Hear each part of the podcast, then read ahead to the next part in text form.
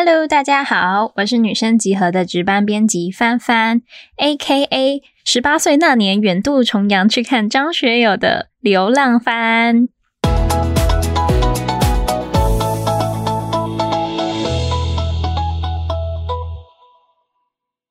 今天啊，想要跟大家讲的故事呢，是有关我大学考完十八岁那一年。因为呢，前阵子看到一些比较年轻的朋友啊，大家在讨论可能申请大学啊，或者是他们考完大学之后做了什么事情，我就觉得好青春哦。然后我就想到我自己学测考完的那一年，其实我觉得我也做了一些蛮有意义的事情，所以今天就来跟大家分享。我那个时候呢，也是这样子，要好好放松。所以呢，我学测考完后两天，我就打包行李跑到香港去了。跑到香港去干嘛呢？其实不只是玩哦，我是有一个特殊的目的的。我是去香港看张学友的演唱会。因为我就是从小到大就是一个非常迷恋这种传奇啊，然后一些非常厉害的名人，我很对那些东西有非常强烈的崇拜。所以呢，我妈就想，好啦，你大学考完也是一个蛮大的关卡，在你才十八岁来讲，这可能是对你来说非常重要的一件事情。所以我妈就带我到香港去看张学友的演唱会。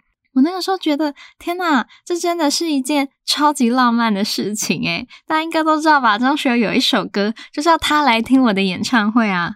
虽然我不是跟男朋友分手，然后这样子很难过，可是大家应该都知道，张学友的演唱会门票超级难买。然后我妈还是。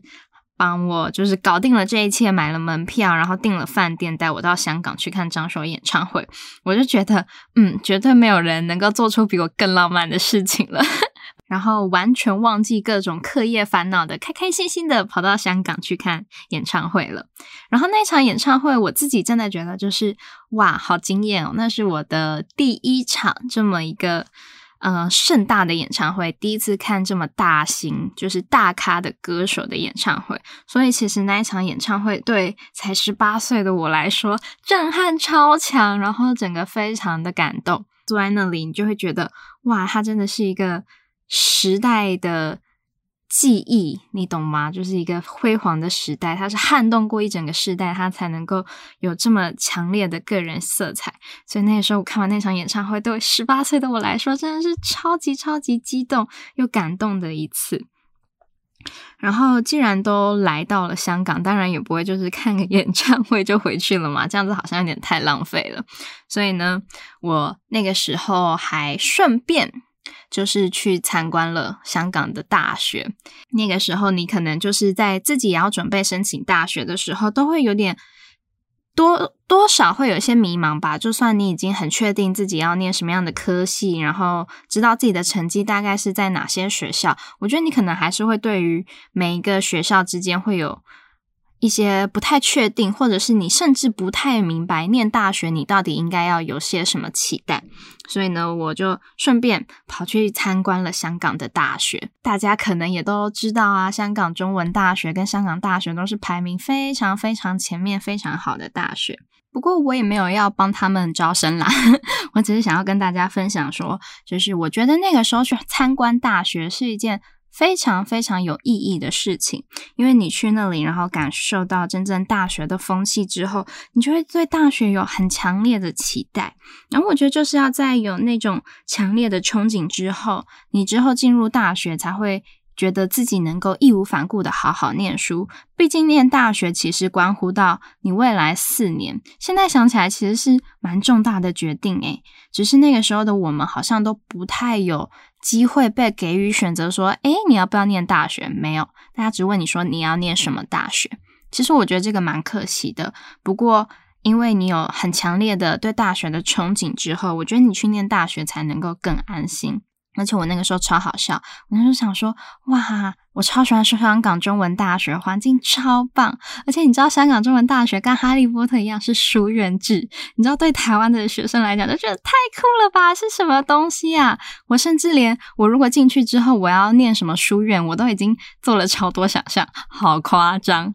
虽然到最后没有念，不过我还是觉得那是一个在那个阶段非常棒的一个体验。说到非常棒的体验，我还想起来，我在香港的时候还遇见了一件非常可爱的的事情哦。因为我就是一直都还蛮喜欢看小说的，然后到了各个城市，也就很喜欢去他们的旧书摊。只要尤其要去旧书摊，才能够找到一些比较有趣的事物。因为其实你可以旧书摊，其实就比较都是在地经营。你光是从旧书摊就可以看出一个地区他们的人文风情，就是这里的人们他们喜欢看什么样子的书，他们喜欢哪些作家，然后或者是哪些书在他们这里的流动率很高啊，或者是等等等等这些资讯，其实你在旧书摊、二手书店都可以找到。所以呢，我去每个城市一定都会去找他们的二手书店逛，结果竟然让我在一家旧书店找到一本。我非常非常非常喜欢的小说的原版，就是这一本小说是在一九八七年出版的，然后而且在香港出版，其实在台湾就已经找不到第一个版本，然后结果在香港已经又出了很多个版本，第一个版本真的是超难找的，结果居然让我遇到了，我就觉得天呐，真的是超级感动，在这边可以推荐给大家，这一本小说是真的真的，我觉得是。最好看的科幻爱情小说，书名叫做《朝花夕拾》，然后作家是香港作家易舒。朝花夕拾的朝花就是呃早上的花，夕拾就是你到傍晚再去捡起来的那个夕拾。真的是一本非常动人的小说。它的科幻的部分是在于，它是一九八七年想象。二零三五年的时候的社会世界的样貌，可能那个时候的人们啊，就是变得非常的科技，人跟人之间的交集已经很少了。然后，嗯，可能你们都已经没有什么生活情趣，也不会去好好认真的过生活。在这个时候，女主角她穿越回到了一九八七年的时空。然后她在那个时空遇到的人事物，然后被这些很古典味的东西冲击到。哦，原来人跟人之间的情感可以这么真挚深刻。一开始会觉得很繁琐、很不方便，不过到后来，她真正感受到很多人跟人间的真情。而且我觉得这个故事的本质，可能跟我自己跑到香港去玩、去看这样子一个张学友的演唱会，然后去参观大学，在某些程度上，是不是有一点点的、有一点点的相关呢？我觉得，就是他们好像都是一个你对旧时光的一些传奇的致敬吧。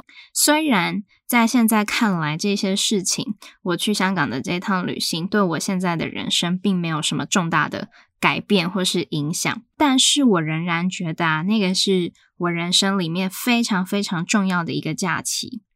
在那个时候，你还是学生，你只需要做自己喜欢的事情，跟读书这件事情就好。而且，如果你刚好喜欢读书呢，那你的人生根本就是只需要做自己喜欢的事情，诶然后你就可以每一个假期就可以埋头沉浸在自己所热爱的事物当中，真的是一件非常棒的事情。